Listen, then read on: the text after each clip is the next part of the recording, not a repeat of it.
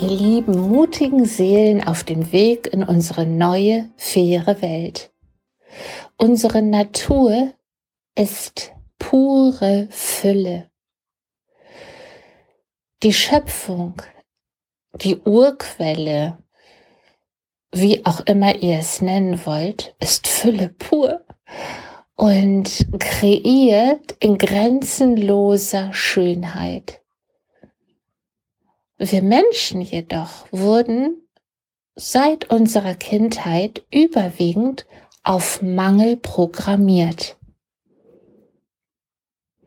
Und so haben wir uns daran gewöhnt, nicht aus dem Herzen, aus der Fülle heraus zu agieren, sondern aus dem vermeintlichen Mangel heraus zu reagieren.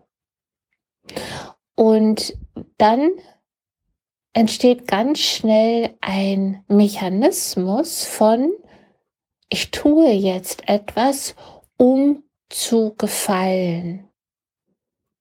Ich würde zwar lieber was anderes machen, aber um besser dazustehen, entscheide ich mich für das, was vernünftiger erscheint, gewinnbringender erscheint.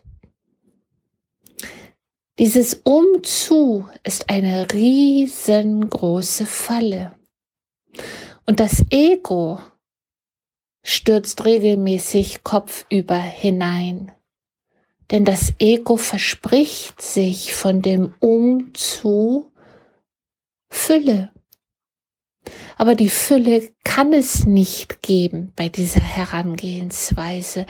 Denn dann agieren oder reagieren wir größtenteils, wie gesagt, aus dem Mangel, oftmals aus unserem konditionierten Verstandesmodus heraus. Wir entscheiden uns dann nicht wirklich für unser Herz, für unsere Intuition, die sagt, mach das, mach das, das fühlt sich gut an. Nein, wir gehen in die Rationalität und sagen, nee, nee, also nach Abwägung und Vergleich sämtlicher Faktoren scheint dies die bessere Wahl zu sein. Um mehr Geld zu haben, um angesehener zu sein, um in der Gesellschaft anerkannter zu sein, um besser dazustehen, um gemocht zu werden, um richtig zu sein, um zu.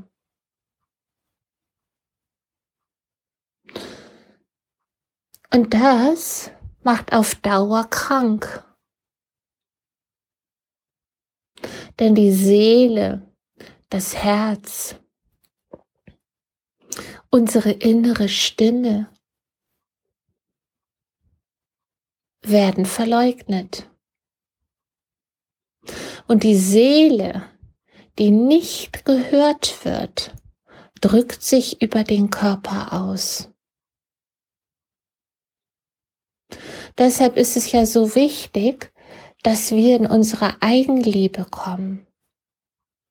Und zu unserer Eigenliebe gehört es auch, die Signale die Botschaften unseres Körpers anzunehmen und sie nicht wegzudrücken, so wie die innere Stimme, die Intuition, unser Herz, die zarte Stimme des Herzens. Solange wir Menschen das noch machen, muss der Körper anklopfen. Und erst sind es vielleicht ganz sanfte Klopfversuche, ganz, ganz zart, ganz leise.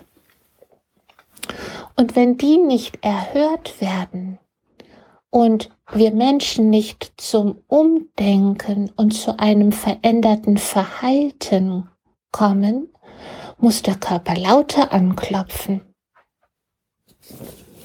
Und das nennt dann die klassische Schulmedizin Krankheit, die dann bekämpft werden muss. Es ist so wichtig, dass wir Körper, Geist, Herz und Seele als Einheit sehen und dass wir erkennen, jetzt in der Zeit des Wandels geht es darum, als Einheit mehr und mehr, tiefer und tiefer in die Einheit mit dem Göttlichen zu kommen, mit dem Göttlichen in uns. Und an dieser Stelle bitte, das hat nichts mit der Institution Kirche zu tun oder mit irgendeiner Religion. Es geht darum, dass wir wieder eins werden mit unserem wahren Ich, nicht mit dem konditionierten Ich, das gute Noten schreiben wollte in der Schulzeit, um anerkannt zu werden, um belohnt zu werden oder um nicht bestraft zu werden. Es geht darum, das persönliche Ich zu erkennen, das im Beruf vielleicht mit Ellbogen im Kollegenkreis unterwegs ist oder gar, wie wir es sehr stark beobachten können, über Leichen gegangen wird, um mehr Erfolg zu haben, um mächtiger zu sein als andere, um noch mehr Geld an sich zu ziehen, koste es, was es wolle. Genau aus diesem Grund sind wir in diesem großen Wandel, denn die Menschheit ist sehr eifrig dabei, den Ast abzusägen, auf dem sie sitzt. Und deshalb geht es nicht darum, im Außen nach Lösungen zu finden, sondern zuallererst in uns selbst. Du in dir, ich in mir, wir in uns. Und das liebevoll, nicht aus Schuld und Scham, sondern aufgrund von Erkenntnis. Wir Menschen haben alle schmerzhafte Erfahrungen in unserem bisherigen Leben erfahren, damit wir daraus wertvolle Erkenntnisse gewinnen konnten. Denn diese wertvollen Erkenntnisse tragen dann idealerweise zum Umdenken bei, zum Umfühlen und zum, zur konträren Handlung.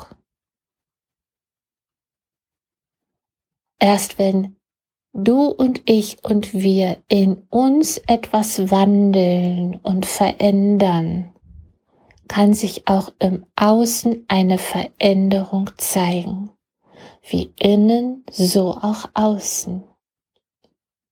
Denn unser äußeres, unmittelbares Leben ist ein Spiegel von unserer inneren Welt. Ja, ihr Lieben, und das alles aus Liebe, in Liebe und für die Liebe. Ich wünsche euch einen wunder wunderschönen Geschenketag. Eure Kirsten www.kirstenjepsen.de Tschüss.